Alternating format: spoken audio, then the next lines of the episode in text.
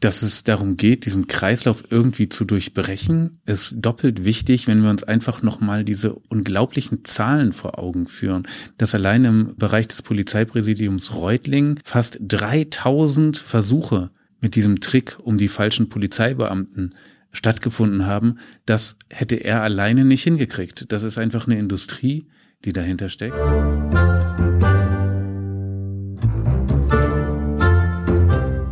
Am Gericht, der Gerichtspodcast des Schwäbischen Tagblatts aus Tübingen. Hey, ihr hört Am Gericht, den Justizpodcast des Schwäbischen Tagblatts in Tübingen. Mein Name ist Eike Frese, ich bin Redakteur beim Tagblatt und mir gegenüber sitzt Gerichtsreporter Jonas Bläser. Hallo Jonas. Hi Eike. Wir sind weiterhin bei Telefonbetrügern, die falschen Polizisten. Und ich will jetzt endlich einem dieser Typen auf die Schliche kommen, die als falsche Polizisten von der Türkei aus diese Anrufe machen und unsere Rentner um mehrere hunderttausend Euro betrügen. Kannst du das mir versprechen für diese Folge? Ja, ich verspreche, dass es heute um einen von denen geht, die am Telefon sitzen und die Leute in ihr Lügengespinst wickeln. Und wir sprechen auch darüber, wie genau sie das machen. Denn das ist psychologisch ganz schön ausgefuchst. Mhm, das glaube ich. Das sind ja zum Teil wirklich sehr kluge Menschen, die denen auf den Leim gehen und um mehrere Zehntausend Euro dann jeweils betrogen werden. Gehen wir mal in ein solches Callcenter rein. Wir befinden uns im Frühjahr 2017, da gab es ja sehr heftige Fälle in Tübingen, die von der Türkei aus gesteuert wurden. Weiß man, wo diese Callcenter liegen und wie die aufgebaut sind? Ja, es gibt ja auch relativ viel Berichterstattung von Kollegen und Kolleginnen zu dem Thema. Es ist wohl so, dass es ein, wie soll man sagen, ein Hotspot der Telefonbetrüger gibt äh, in der Nähe von Izmir. Wo genau unser Mann jetzt sitzt, das weiß ich leider nicht. Aber auf jeden Fall in der Türkei und vermutlich in der Nähe von Istanbul. Wir verfolgen die Spur eines damals 30-jährigen Mannes, der in der Nähe von München aufgewachsen ist, aber türkische Wurzeln hat und der von diesem Callcenter in der Türkei aus seine perfide Anrufmasche durchzieht. Die Polizei nennt Menschen wie ihn, die ja wirklich im, im Millionenmaßstab Geld erpressen von deutschen Rentnerinnen und Rentnern. Die Polizei nennt so ein Brain, was wirklich sehr gut telefonieren kann und ein sehr ausgebuffter Betrüger ist, einen Keiler. Warum eigentlich einen Keiler, Jonas? Ja, das kommt eigentlich aus der Gaunersprache und ist sozusagen eine Umschreibung für jemanden anwerben, jemanden für die eigene Gruppe gewinnen. Das äh, gibt's wohl auch bei den Verbindungen, dass man sagt, äh, man habe neue Füchse gekeilt, also angeworben. Und die Polizeibehörden verwenden verschiedene Begriffe für die Leute, die innerhalb dieser Banden diese Rolle ausüben. Mhm. Die Polizei in Norddeutschland beispielsweise spricht auch von Abschließern, weil die sozusagen die Geschäfte zum Abschluss bringen. Mhm. Die hiesigen Behörden haben ihn aber immer als Keiler bezeichnet. Mhm. Eben in Abgrenzung zu den anderen Rollen, die sie haben, also die Logistiker, die sozusagen die Abholung der Beute organisieren und die Abholer selber, die dann an die Tür gehen, und dann gibt es noch die Observanten, die sozusagen die Abholung überwachen, dass da keine echte Polizei irgendwo in der Nähe ist. Und was wir jetzt ja schon wissen, auch aus der letzten Folge, ist, dass diese Telefongespräche sind ja so kommunikativ, psychologisch ausgeklügelt. Wir wissen also dadurch, dass dieser Typ wirklich sehr hohe Fähigkeiten, sehr hohe kommunikative Fähigkeiten haben muss. Es muss so ein richtiger Telefonteufel eigentlich sein. Im Gegensatz zu anderen Beteiligten in dieser Bandenkriminalität. Wir haben ja bereits gelernt, es gibt so Abholer, es gibt ähm, der Leute, Kommissar Neumann. Ja, genau, so Geldabholer oder Fahrer oder wie auch immer. Und selbst der Logistiker, klar, der muss ein bisschen was auf dem Kasten haben. Aber dieser Keiler muss eigentlich Talente haben, die man nicht unbedingt einem beibringen kann. Er muss ist ein sehr voraussetzungsreicher krimineller Job, da von diesem Callcenter aus in Deutschland die Leute hinters Licht zu führen. Bei dem jetzt muss man sagen, der hatte schon seit seiner Kindheit Erfahrung im Telefonieren, denn er hat schon als Jugendlicher in einem Callcenter in Deutschland gearbeitet. Mhm. Und er hatte auch eine sehr angenehme, tiefe Stimme. Mhm. Also daran erinnere ich mich noch. Da also so natürlich, wir beide eigentlich. Ja, so ungefähr. Ich würde fast sagen, noch ein bisschen wärmer. Mhm. Also ich erinnere mich gut, dass ich im Prozess, da kommen wir später noch dazu, natürlich sofort drauf geachtet habe, als der was gesagt hat, was hat der für eine Stimme? Mhm. Und die Stimme war so, dass ich sagen würde, die klang dunkel und angenehm. Mhm. Also dieser 30-Jährige, dieser Keiler, der da in der Türkei im Callcenter sitzt und den ganzen Tag nichts anderes tut, als nach einer ziemlich durchtriebenen Masche anzurufen. Der wird ja später tatsächlich erwischt und über sehr viele Stationen in Deutschland tatsächlich vor Gericht gebracht. Wie genau, das werden wir noch erfahren in dieser Podcast-Episode. Aber jetzt ruft er erstmal an. Ja, da müssen wir uns auch bei einer Frau aus Tübingen bedanken, die sich nämlich bei uns gemeldet hat, nachdem sie angerufen worden ist und die das Bedürfnis hatte, das mitzuteilen, wie genau sowas läuft und eben auch, welche Mechanismen da greifen, dass diese Lügengebäude am Ende so fest gebaut sind, dass die Leute drauf reinfallen. Sie ist nämlich jemand, die sich mit Kommunikation extrem gut auskennt, denn sie war jahrelang Therapeutin. Das heißt, die weiß, wie man Gespräche führt und mit der habe ich so einen Anruf dann mal analysiert sozusagen. Jetzt haben wir gelernt, dass diese Typen in der Türkei, diese Täter, praktisch deutsche Telefonbücher durchstöbern nach Namen, die so klingen, als könnte da jemand dahinter stecken, der ein bisschen älter ist. Du hast beim letzten Mal erzählt, dass zum Beispiel in einem bestimmten Landkreis an einem bestimmten Tag alle Ingeborgs angerufen wurden, weil die Täter nicht zu Unrecht davon ausgehen, okay, wer Ingeborg heißt, der ist vielleicht schon im Rentenalter und den kann man um ein bisschen Geld betrügen. In diesem Fall war es eine Dagmar, Dagmar G nennen wir sie mal. Und mhm. in ihrem Fall ging das sozusagen los, gleich mal mit einem Hammer. Da hat sich äh, ein Mann gemeldet, der hat gesagt, er heiße Andreas Bachmann und sei vom Polizeipräsidium Stuttgart und gegen sie läge ein Haftbefehl vor. Hey, wir wollen mal wieder auf unseren Newsletter hinweisen. Den könnt ihr gratis abonnieren auf tagblatt.de slash Recht und Unrecht. Und dann erfahrt ihr nicht nur ziemlich als Erste, wann die nächste Podcast-Folge rauskommt, sondern auch jede Menge mehr über das, was hier in den Gerichtssälen gerade passiert. Der kommt wöchentlich, oder? Der kommt wöchentlich raus und das ist wirklich kompakt, zackig, die Übersicht und hinten dran hängen einfach die Artikel, von denen wir denken, dass sie euch interessieren können. Und es gibt immer noch ein nettes Foto am Ende. Meistens von dir, Jonas, aber manchmal auch von mir, wenn ich den Newsletter schreibe. Nicht ganz gratis, aber ziemlich bezahlbar ist auch das Web-Abo vom Schwäbischen Tagblatt. Ihr wisst ja, wir leben von euch, den Abonnentinnen und Abonnenten. Das gibt es für ein Euro als Probeabo oder für 9,90 Euro als veritables Web-Abo, wo ihr dann wirklich unbegrenzt alle Artikel auf tagblatt.de nachlesen könnt. Und wo es auch Dossiers gibt zu unseren jeweiligen Podcast-Episoden, stellen wir euch dann allerhand Lesestoff zusammen, wo ihr das alles nochmal nachlesen könnt, was wir hier besprechen. Da hat sich äh, ein Mann gemeldet, der hat gesagt, er heiße Andreas Bachmann und sei vom Polizeipräsidium Stuttgart und gegen sie läge ein Haftbefehl vor. Was? Ein Haftbefehl gegen mich? Warum? Also es ist im Prinzip sofort Stress, es ist auch eine mhm. Bedrohungslage und die haben dann noch dazu gesagt, ja, das wäre im Zusammenhang mit der Ausübung eines Online-Gewerbes. Okay, das ist ja völlig unglaubwürdig, dass eine gut Omi, weiß ich jetzt nicht, ob sie eine Omi ist, aber eine ältere Frau, einfach eine sympathische ältere Frau, Online-Gewerbe ausübt in dem Alter. Genau, sie ist natürlich auch sofort total alarmiert und sagt, hä, was soll denn das für ein Gewerbe sein? Ähm, das könne doch gar nicht sein. Und dann äh, wird sofort variiert, ja, das sei eine GmbH, die würde auf ihren Namen laufen und vielleicht ähm, könnte es sich ja auch um ihren Ehemann handeln, der dahinter steckt. Und dann mhm. sagt sie, nein, nein, also wir sind geschieden. Und dann geht's quasi sofort drum, die an der Stange zu halten und sie nicht gleich zu verkraulen, sondern man sagt halt, na ja, okay, also aber hier gibt's halt einen Haftbefehl und sie soll doch bitte mal beim äh, BKA in Wiesbaden anrufen. Mhm. Und dann haben die sie sozusagen direkt weitergeleitet und haben gesagt, äh, ja, also da wäre die Staatsanwaltschaft in Frankfurt am Main, wäre da an ihr dran und ob sie vielleicht wisse, da könne es auch um sowas gehen. Sie hätte doch bestimmt von dem Campingplatz in Lüttke gehört. Mhm. Also dazu muss man sagen, da gab es einen großen Missbrauchsfall, der ging ja auch breit durch die Medien, ja, können wir uns alle dran erinnern. Mhm. Kinder missbraucht worden sind. Das heißt, sie wird gleich mit dem nächsten Hammer konfrontiert, nämlich sie soll in Zusammenhang stehen mit sexuellem Missbrauch von Kindern. Mhm. Okay, und gleichzeitig ist sozusagen die Glaubwürdigkeit dieses Systems dadurch erhöht über diese verschiedenen Telefonverbindungen, richtig? Also dann rufen Sie doch nochmal beim BKA an. Da hat man gleich das Gefühl, okay, Moment, jetzt habe ich ja selber etwas kontrolliert. Das erhöht natürlich die Glaubwürdigkeit dieses ganzen Lügengebäudes. Genau, und es ist eine weitere staatliche Stelle, die bekannt ist, die eine hohe Glaubwürdigkeit besitzt und dadurch hat man so das Gefühl, okay, es ist nicht nur das Polizeipräsidium Stuttgart, mhm. sondern sogar das BKA ist da dran. Oh Gott, oh Gott, was ist denn jetzt los? Ja. Und Ja, der Anrufer baut ihr jetzt also verschiedene Brücken. Sie könne helfen, aufzuklären, warum ihr Name da auftaucht, irgendwie in Verbindung mit illegalen Geschäften.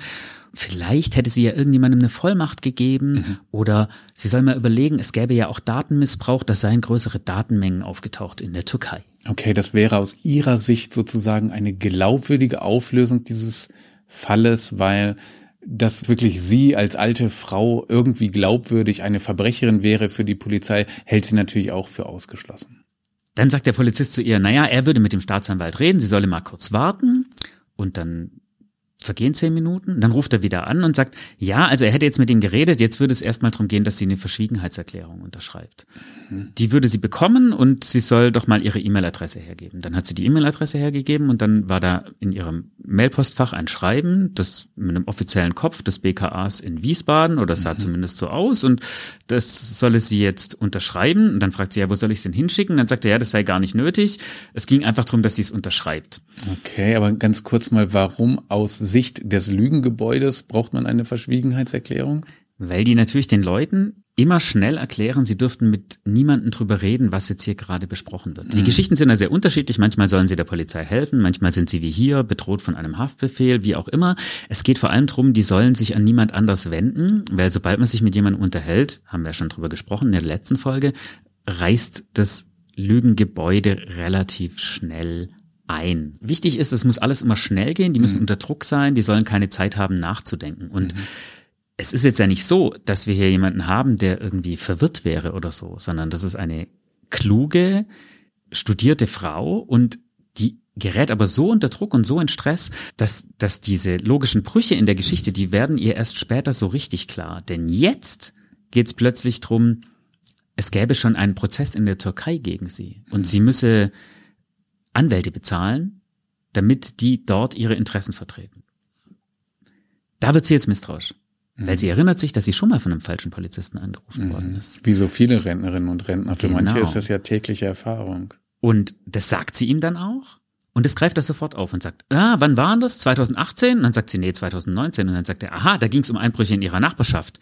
Und dann sagt sie, ja, stimmt, davon wissen Sie? Und dann sagt er, ja, damals wurden mehrere Bandenmitglieder verhaftet versucht es, untermauert das sozusagen durch die staatliche Autorität und kommt dann plötzlich wieder zurück zu dem Prozess, der in der Türkei ja sei. Mhm. Ja. Sie müsse da auch gar nicht selber hingehen, sondern das könne jemand anders für sie machen. Und das müssen wir eben bezahlen.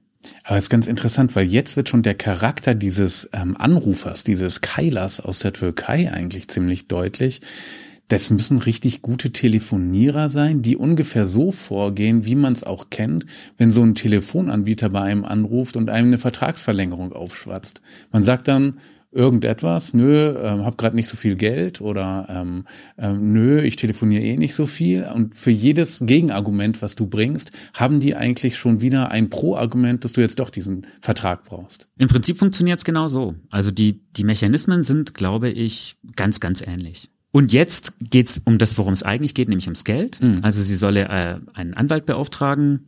Das Verfahren würde sehr teuer in der Türkei, 30.000 Euro. Sind wir wieder bei der Drohkulisse. Und ja, wenn sie jetzt 14.000 Euro sozusagen äh, als Kaution zahlt, dann müsste sie da gar nicht hin. Mhm. Also jetzt ist zum ersten Mal Geld im Spiel. Das ist das, was die Leute auf jeden Fall brauchen.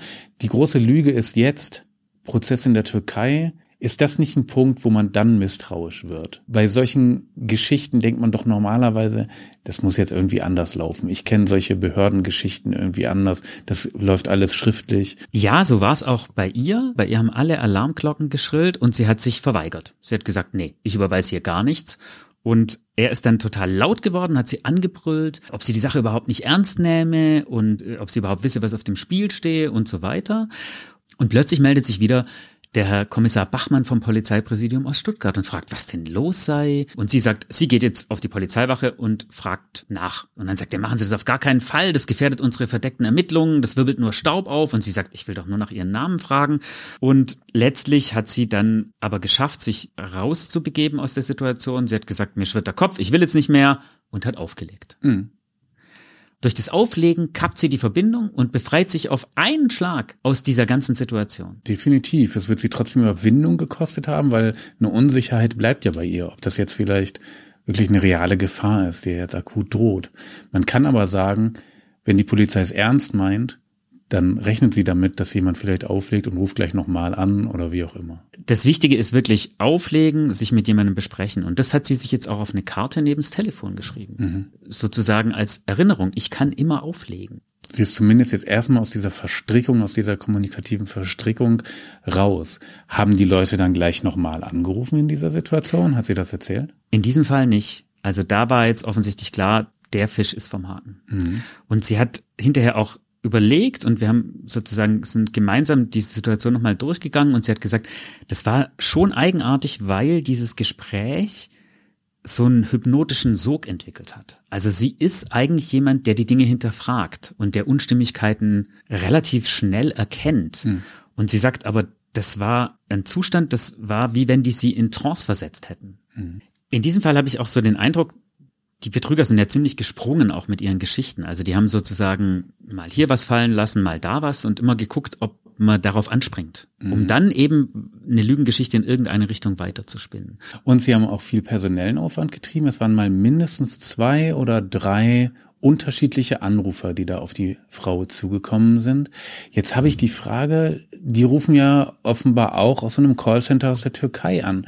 Haben die keinen Akzent oder so?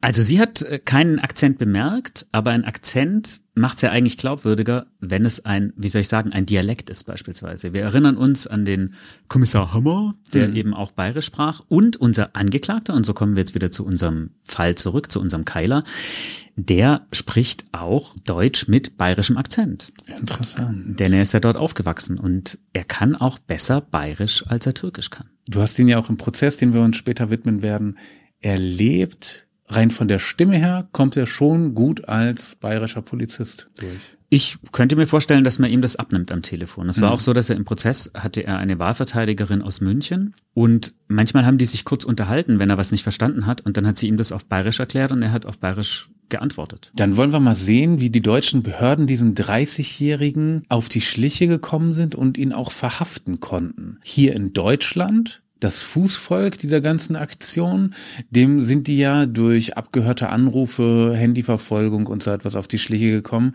Das ist ja nicht so einfach, diesen Typen dann in der Türkei ausfindig zu machen. Wie haben sie den gejagt und letztendlich erlegt, diesen Keiler?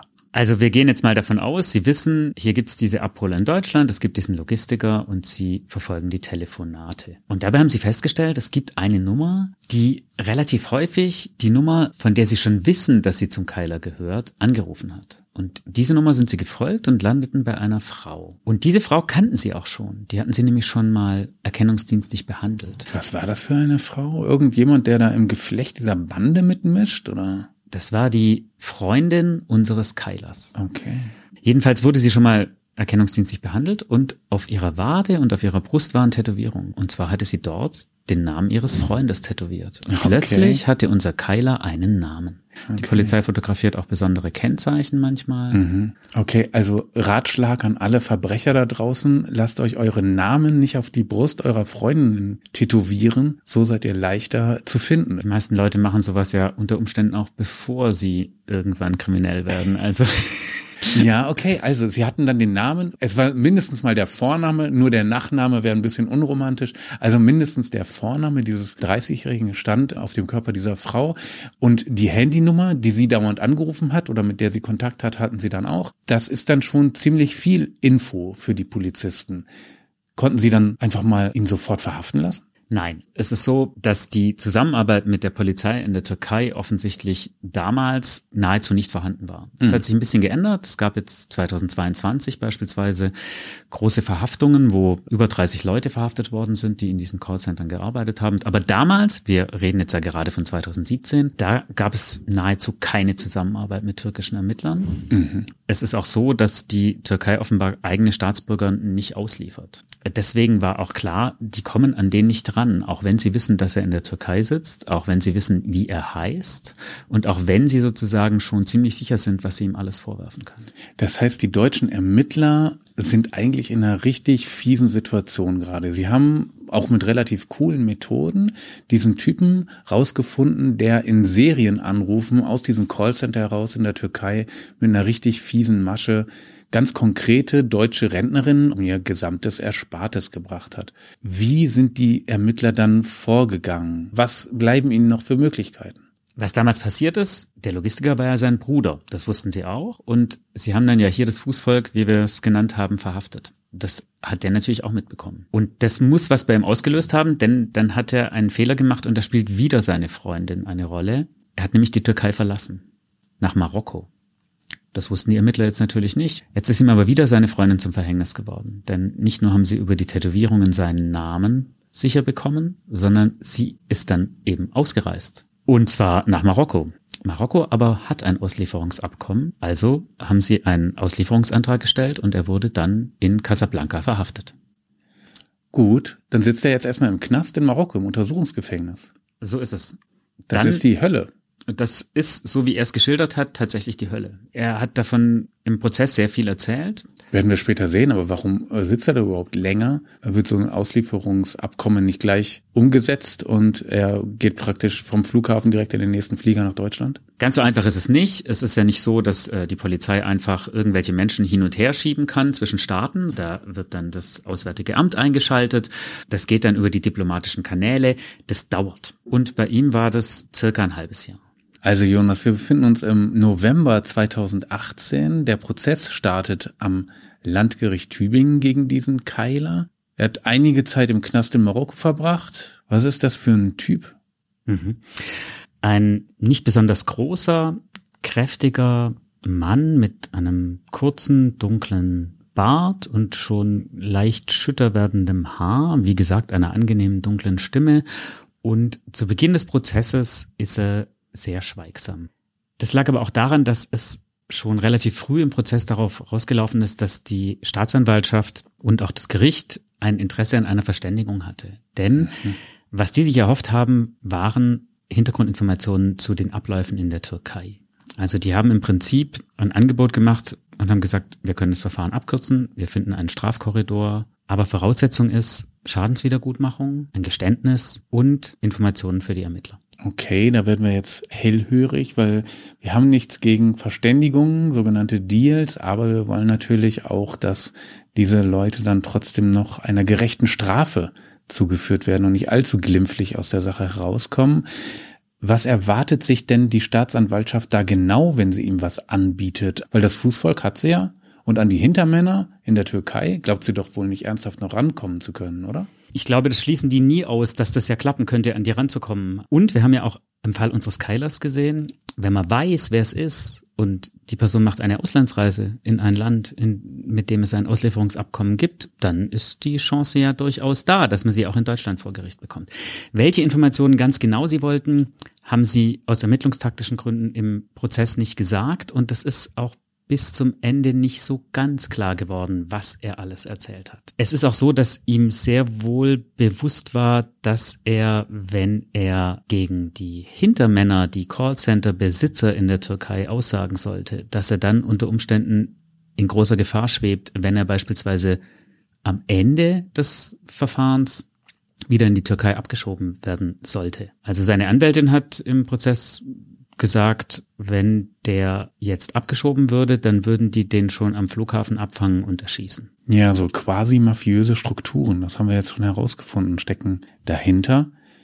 Erzähl noch mal ein bisschen was über ihn selbst. Warum musste dieser Typ, der ja offensichtlich über mindestens mal über kommunikative Talente verfügt, in der Türkei da sein Dasein als äh, so ein schmieriger Callcenter-Täter fristen?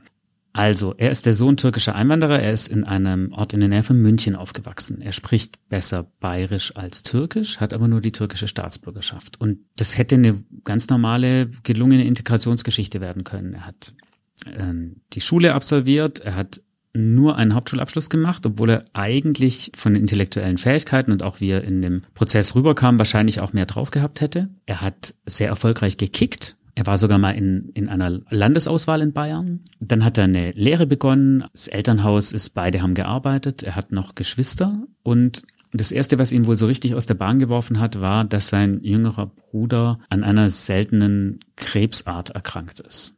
Er hat es dann so geschildert, er hat gesagt, na ja, er hat dann angefangen, Drogen zu nehmen, unterschiedlichster Art, Cannabis, dann auch Kokain, sei in die falschen Kreise geraten, so hat er sich ausgedrückt, und dann kam es zu einer Reihe von Straftaten. Und die fanden vor allem in der Drogenszene statt.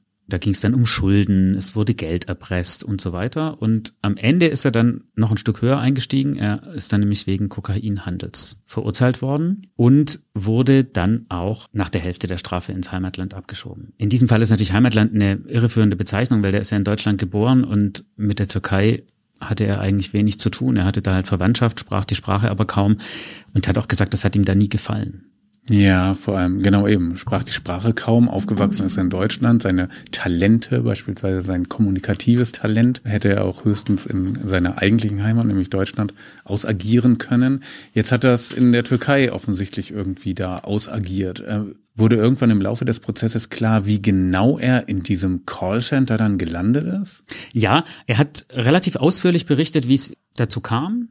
Es war so, dass er eben abgeschoben worden war und er war aber kokainsüchtig, hat in der Türkei, in Istanbul dann erstmal versucht, sich mit Jobs im Tourismus über Wasser zu halten. Also er hat irgendwie versucht, sich so durchzuschlagen und gleichzeitig seinen Drogenkonsum zu finanzieren. Und er hatte aber schon Callcenter-Erfahrung, denn er hat auch schon in Deutschland in Callcentern gejobbt.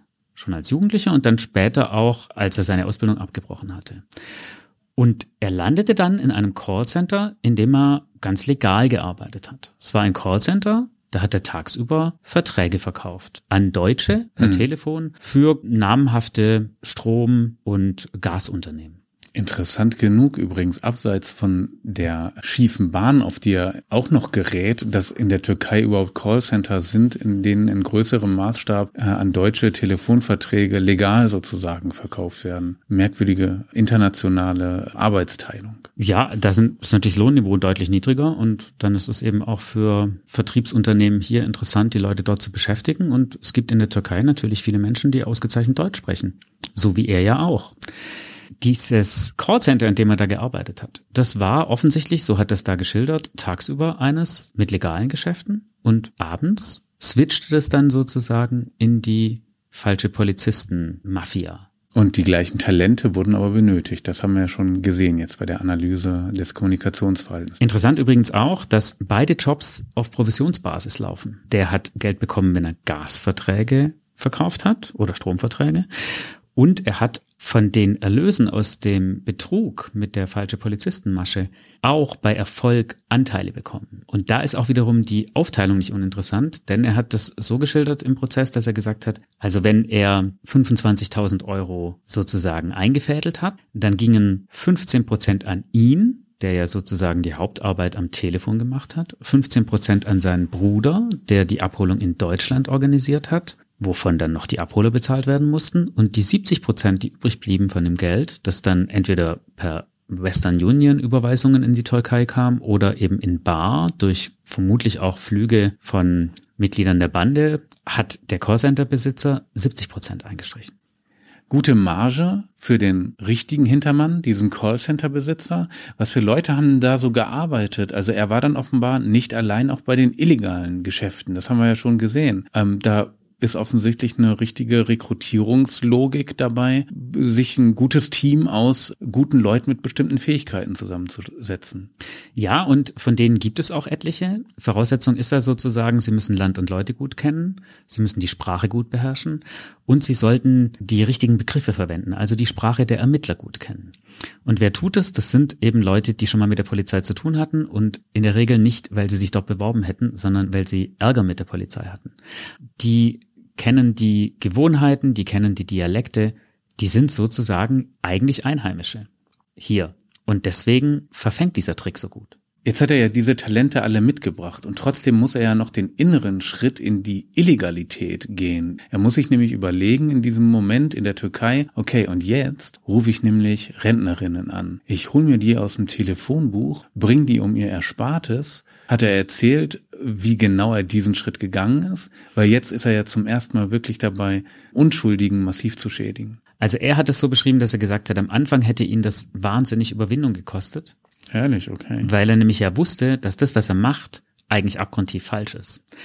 Er hat das so geschildert, dass der nebenher eigentlich im Callcenter konsequent immer Drogen konsumiert worden sind. Und er hat hinterher hier gesagt, er hätte das anders gar nicht ausgehalten. Er hat die moralischen Skrupel sozusagen auch mit weggekokst. Mhm. Kokain oder Amphetamine sind Drogen, die ich mir da sehr gut vorstellen kann. Unter Cannabis-Einfluss ist man vermutlich kein besonders guter Verkäufer. Ich stelle mir aber auch die Atmosphäre in so einem Callcenter immer von so einem gewissen Grundzynismus getragen vor. Ich glaube nämlich auch, dass selbst wenn du den Leuten einfach nur Telefonverträge andrehst, du verkaufst ja irgendwelchen Leuten, die wirklich nicht mit dir jetzt gerechnet haben, irgendetwas, was sie definitiv auch nicht unbedingt brauchen. Das sind Andreher einfach Professionelle. Wir haben eine Gruppe junger Männer, die sitzen zusammen. Die versuchen alle ein Ziel zu erreichen. Wie bei einem Spiel eigentlich. Und wenn da sozusagen jemand Abschlüsse erreicht, also hohe Summen abzockt, dass das auch gefeiert worden ist da drin. Das kann ich mir schon auch vorstellen. Das hat ja auch immer ein bisschen was damit zu tun, was für ein Bild die innerhalb dieser Gruppen dann abgeben wollen. Und da kommt man bestimmt nicht so gut an, wenn man die ganze Zeit sagt, oh, das war jetzt aber falsch, oh, das tut mir jetzt aber leid. Seid ihr eigentlich sicher, dass das das Richtige ist, was wir hier machen? Er ist dann ja irgendwann mit seiner Freundin nach Marokko abgehauen. War das ein Ausstieg aus diesem kriminellen Milieu oder hat er einfach nur, wollte er mal seine ein paar tausend Euro da verpulvern von einem schönen Urlaub. Naja, also da kenne ich jetzt natürlich nur seine Schilderung und seine Schilderung war nicht die eines Urlaubs, sondern er hat gesagt, er wollte aussteigen. So hat er es vor Gericht geschildert. Mhm. Okay, aber letztendlich ist das ja durchaus auch etwas, was das Strafmaß bestimmen könnte. Ist das ein Aussteiger oder ist es immer noch ein Verbrecher? Es war auf jeden Fall seine Strategie, das so zu schildern, dass er eigentlich ein Aussteiger ist und dass er auch aus Einsicht sozusagen schon vor der Festnahme ausgestiegen ist. Aber letztlich, er hat sich nicht gestellt und gesagt, hier sind übrigens ein paar Zehntausend Euro, die ich meinen Rentnerinnen wiedergeben will, sondern er musste erstmal erwischt werden, bis er drauf kam, dass er plötzlich reuig ist und mit der Staatsanwaltschaft zusammenarbeitet. Was war denn jetzt der neue Strafkorridor, der sich im Rahmen dieser Vereinbarung ergeben hat? Und was wäre eigentlich gewesen, wenn er gar nicht sich kooperativ gezeigt hätte? Was wäre dann die Höchststrafe eigentlich gewesen für das, was er da so gemacht hat? Das Verständigungsangebot von Gericht und Staatsanwaltschaft hat eine Haftstrafe zwischen viereinhalb und fünfeinhalb Jahren angeboten. Es hätte, wenn er darauf nicht eingegangen wäre, einen deutlich längeren Prozess gegeben mit Aussagen der hochbetagten Opfer und so weiter. Und das wäre sicherlich strafschärfend hinzugekommen. Die Höchststrafe für gewerbsmäßigen Bandenbetrug liegt bei zehn Jahren. Mhm, jetzt wird die Staatsanwaltschaft vermutlich schon auch einige Dinge vorgebracht haben, die ihn erstmal hier vor Gericht gebracht haben. Er hat einfach von der Türkei aus wehrlose, unschuldige Menschen hochbetagt, um ihr letztes Erspartes gebracht. Er hat es systematisch gemacht, er hat es über Wochen und Monate gemacht, hat dafür ein komplettes Team koordiniert. Das ist einfach eine sehr, sehr hohe kriminelle Energie. Da wird der Staatsanwalt schon gesagt haben, da kommen sie nicht einfach mal ungeschoren mit davon. Ja, so ist es. Der Staatsanwalt hat sich an diese Absprache gebunden gefühlt, auch wenn die Aussagen, die er dann gemacht hat bei den Ermittlern, die waren nicht ganz so detailliert, wie die sich das erhofft hatten, aber er hat trotzdem gesagt, gut, natürlich bleiben wir bei dieser Verständigung und er hat dann fünf Jahre Haft gefordert. Und außerdem hat er gefordert, dass er 15.000 Euro, was seinem Anteil an der Beute entsprochen hat, zahlen muss, äh, zur Wiedergutmachung an die Opfer. Ja, das ist jetzt nicht ganz das, was die Opfer verloren haben, richtig?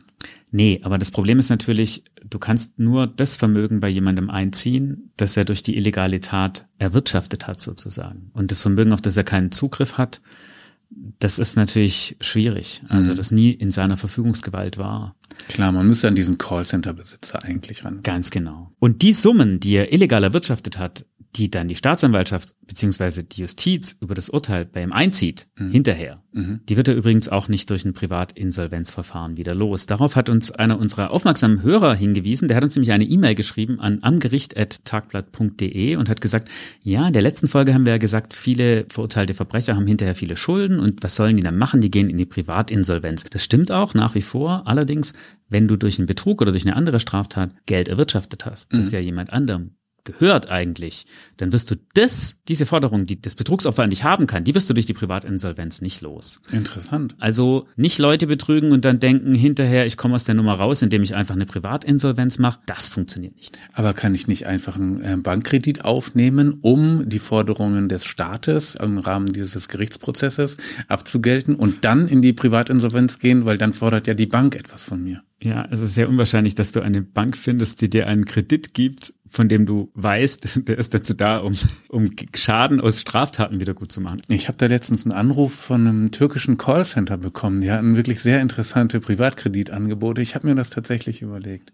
Aber gehen wir mal zurück zu unserem Prozess. Dieser Keiler, den wir jetzt so gut eigentlich kennengelernt haben, der ist dann schon 31. Staatsanwaltschaft fordert fünf Jahre, hast du gerade erwähnt. Wir haben einen Punkt noch vergessen, und zwar die Staatsanwaltschaft hat nicht nur fünf Jahre Haft gefordert, sondern sie hat auch was festgestellt, was eigentlich offensichtlich ist, wenn man sich mal seine Lebensgeschichte anguckt. Der hatte nämlich nie eine Therapie.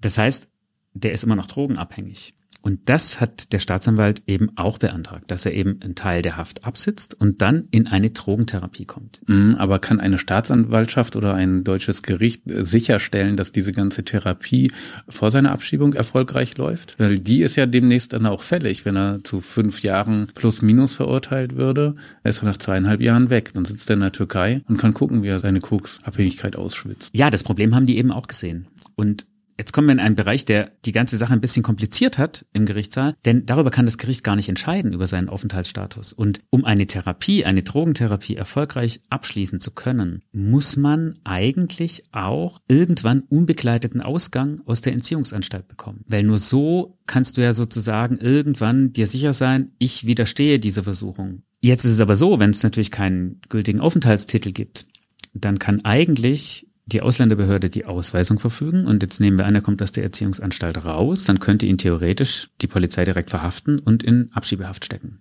Gut, und jetzt nochmal zur Verteidigung. In deren Strategie wird vermutlich Drogenabhängigkeit auch eine große Rolle gespielt haben. Theoretisch kann man ja sagen, okay, der Mann brauchte seinen Stoff, er ist krank. Das hat in der Argumentation selbstverständlich eine Rolle gespielt, dass sie gesagt haben, das lag an der Sucht, dass er die Straftaten begangen hat, auch so wie er sie begangen hat. Die haben die niedrigste Haftstrafe aus dieser Verständigung, die möglich war, gefordert, nämlich die viereinhalb Jahre. Und sie haben noch ein Argument ins Feld geführt.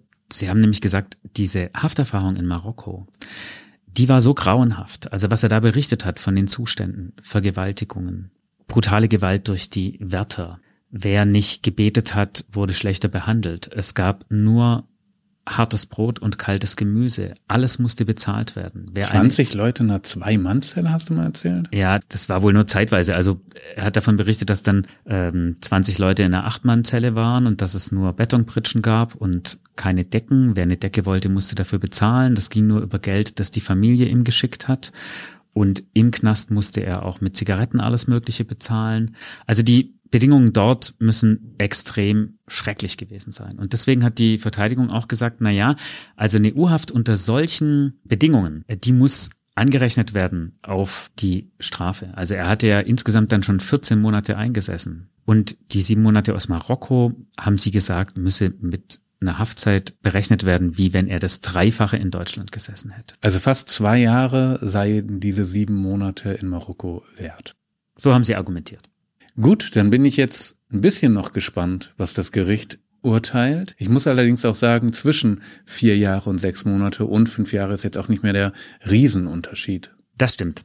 Das Gericht hat sich letztlich für vier Jahre und zehn Monate entschieden.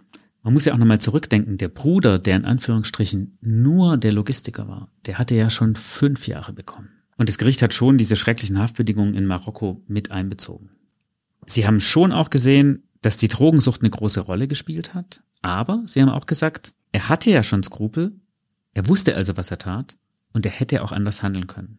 Vier Jahre, zehn Monate kann man jetzt wirklich lange drüber streiten, ob so ein Mensch, der sich da wirklich systematisch Tag für Tag ins Callcenter begeben hat, um wirklich auf eine ganz durchtriebene Art Rentnerin, um ihr letztes Erspartes zu bringen, ob das dann wirklich noch gerecht ist. Ja, ich glaube, wichtiger ist vor allem Dingen, was danach kommt. Denn wir haben ein System, in dem wir junge Männer, die keine deutsche Staatsbürgerschaft haben, bei denen der Lebensweg schiefgegangen ist, die schieben wir in die Türkei ab und beliefern sozusagen die Callcenter-Betreiber mit immer neuem Personal. Eigentlich haben wir im deutschen Strafrecht einen starken Resozialisierungsgedanken. Wir wollen ja, dass der hinterher keine Straftaten mehr begeht. Das heißt, wir müssten ja eigentlich die Bedingungen verändern, unter denen er lebt und nicht die gleichen wieder erzeugen. Er hat auch gesagt, das Einzige, was er sich wirklich wünscht, ist, in Deutschland bleiben zu können, einen richtigen Job zu machen und dann von dem Geld, das er verdient, die Opfer zu entschädigen. Und diesen Nachschub an Personal für diese Callcenter werden wir, glaube ich, auch nur so durchbrechen. Und nicht dadurch, dass man einfach sagt, na ja, der ist ja kein Deutscher, den schieben wir ab. Wurde er denn abgeschoben? Ja, das war gar nicht so leicht rauszufinden, was eigentlich aus dem Mann geworden ist. Da musste ich ziemlich viel rumtelefonieren. Was ich weiß, ist, dass er entlassen ist mittlerweile, offenbar auch die Therapie abgeschlossen hat. In Deutschland? Mhm. In Deutschland. Allerdings ist die letzte Information, die ich gefunden habe, dass es tatsächlich eine Ausweisungsverfügung des Regierungspräsidiums Tübingen gibt. Hat er da Einspruchsmöglichkeiten? Er kann natürlich klagen vor dem Verwaltungsgericht. Aus meiner Sicht gibt es noch einen guten Grund, warum man ihn nicht abschieben sollte. Er hat ja gegen die Callcenter-Betreiber ausgesagt und das war ja hier auch in den Medien. Und wer sagt denn in Zukunft noch gegen die aus und hilft den deutschen Ermittlern, wenn er hinterher befürchten muss, dass man ihn in die Arme der Mafia abschiebt? Es war auch so, dass die Abschiebung noch nicht vollzogen ist. Das heißt, offensichtlich läuft da noch was. Aber das habe ich dann nicht mehr rausbekommen. Aber so wie es aussieht, könnte es so sein, dass genau das passiert, worüber wir gerade gesprochen haben und der Kreislauf dann von neuem beginnt, wenn er wieder ohne Perspektiven in die Türkei abgeschoben wird. Dass es darum geht, diesen Kreislauf irgendwie zu durchbrechen, ist doppelt wichtig, wenn wir uns einfach nochmal diese unglaublichen Zahlen vor Augen führen. Dass allein im Bereich des Polizeipräsidiums Reutlingen im Jahr 2022 fast 3000 Versuche mit diesem Trick um die falschen Polizeibeamten stattgefunden haben, das hätte er alleine nicht hingekriegt. Das ist einfach eine Industrie, die dahinter steckt bisschen weniger, 2200 Versuche gab es mit dem Enkeltrick. Wir können jetzt mal noch mal kurz durchgehen, was für Betrugsmaschen gibt es überhaupt. Dieser Enkeltrick, erklär's mal ganz kurz. Die meisten Leute werden sich ein bisschen was drunter vorstellen können. Auch da gibt's verschiedene Varianten. Eine ist sozusagen der Enkel, der jetzt ganz schnell ein günstiges Geschäft abschließen kann und aber jetzt sofort das Bargeld braucht und angeblich seine Oma anruft, um das zu bekommen. Oder es gibt sozusagen auch die Kombination mit dem Schockanruf. Also, dass er sagt, ja, ich muss ins Gefängnis, wenn ich jetzt nicht sofort Geld bekomme. Oder es gab einen schlimmen Unfall.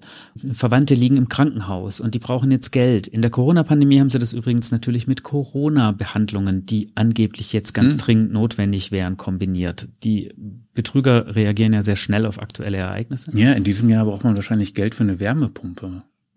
ja, wer weiß, kommt das auch noch. Ganz günstiges Angebot für eine Wärmepumpe. Und nur jetzt, leider, muss ganz schnell gehen. Mhm. Der Notar kommt nachher vorbei. Ja, das ist eine immer noch aktuelle Masche, die auch leider immer wieder funktioniert. Was steckt hinter der WhatsApp-Betrug-Masche? Was ist das für etwas? Das höre ich auch immer wieder. Die WhatsApp-Betrug-Masche ist sozusagen der neueste Schrei im Betrugsbusiness und sie hat einen unschlagbaren Vorteil. Zwar sind die Gewinne nicht so hoch, aber die Chance erwischt zu werden ist noch geringer, denn es braucht keine Abholer. Die funktioniert folgendermaßen. Man bekommt eine SMS. In der Regel sprechen wir jetzt unsere Hörer und Hörerinnen an, die schon Kinder haben, womöglich schon erwachsene Kinder. In dieser SMS steht nämlich, Hallo Mama, mein Handy ist kaputt, ich habe eine neue Nummer. Bitte melde dich doch mal über die per WhatsApp bei mir. Und wenn man dann darauf eingeht, dann kommt irgendeine Geschichte von wegen, das Handy sei ins Klo gefallen, hab's aus Versehen mitgewaschen, was auch immer. Und natürlich geht's auch da, wie bei allen diesen Betrugsmaschen, relativ schnell ums Geld. Aber wie geht das dann? Also wenn ich meinen Eltern sage, ich habe eine neue Handynummer, wie kriege ich sie dann dazu, mir durch diesen Trick Geld zu überweisen? Ja, das geht dann so weiter. Ja, leider ist ja mein Handy kaputt, deswegen komme ich an mein Online-Banking nicht ran. Ich habe da aber leider noch ein paar Rechnungen, die muss ich ganz dringend bezahlen, weil sonst gibt's Mahngebühren. Ja, okay. Kannst du das mal bitte überweisen? Und dann kommt irgendwie ein Konto ins Spiel und dann wird eine Rechnung überwiesen und wenn es klappt, dann kommt gleich noch eine hinterher. Ah, die ist jetzt auch noch gerade fällig da geht es nicht um so große Summen, meistens irgendwas, was eben glaubwürdig ist. Vielleicht fängt es mit 500 Euro an für, weiß ich nicht, den Handyvertrag, die Stromrechnung, was auch immer. Und dann kommen eben weitere. Diese SMS, die gehen ja rum wie nichts. Also das ist die nächste große Welle, die eigentlich permanent läuft. Hä, aber Moment mal, das beruht auf Überweisungen. Das kann man doch total leicht zurückverfolgen, wem das Konto dann jeweils gehört. Ja, das stimmt. Und es werden auch immer wieder Menschen wegen Geldwäsche angeklagt, über deren Konten das läuft. Nur, die wissen gar nicht, dass sie sozusagen für Betrüger arbeiten. Das funktioniert dann beispielsweise so, es gibt eine Stellenanzeige irgendwo, man könne leicht mit Arbeit von zu Hause aus Geld verdienen. Und dann mhm. melden sich da Leute und dann erklären ihnen ihre angeblichen Arbeitgeber, dass ihre Aufgabe beispielsweise darin besteht, zu testen, wie leicht oder schwer es ist, bei verschiedenen Online-Banken Konten zu eröffnen. Und die Daten von den Konten müssen sie ihnen dann schicken, weil das brauchen die für die Überprüfung. Und ratzfatz läuft auf deren Namen ein Konto, wo die Zugangsdaten jemand anders hat und der dann über diese Konten diese Geschäfte abwickelt. Letztendlich auch nur ein Teil eines ganz offensichtlich eines Millionengeschäfts, in dem Hunderte, Tausende von Leuten entweder hier in Deutschland oder halt in anderen Ländern ihr Geld verdienen. Telefonbetrug. Wie kann man sich davor schützen, Jonas? Wichtigste Sache ist natürlich, unseren Podcast regelmäßig vielleicht dann auch zu hören und äh, seinen älteren Verwandten vor allem zum Hören zu geben. Die sind ja die Hauptzielgruppe dieser Betrüger. Was gibt's sonst noch für Präventionsmöglichkeiten? Einfach Broschüren auslegen in Kreissparkassen ist jetzt auch nicht so der Bringer, oder?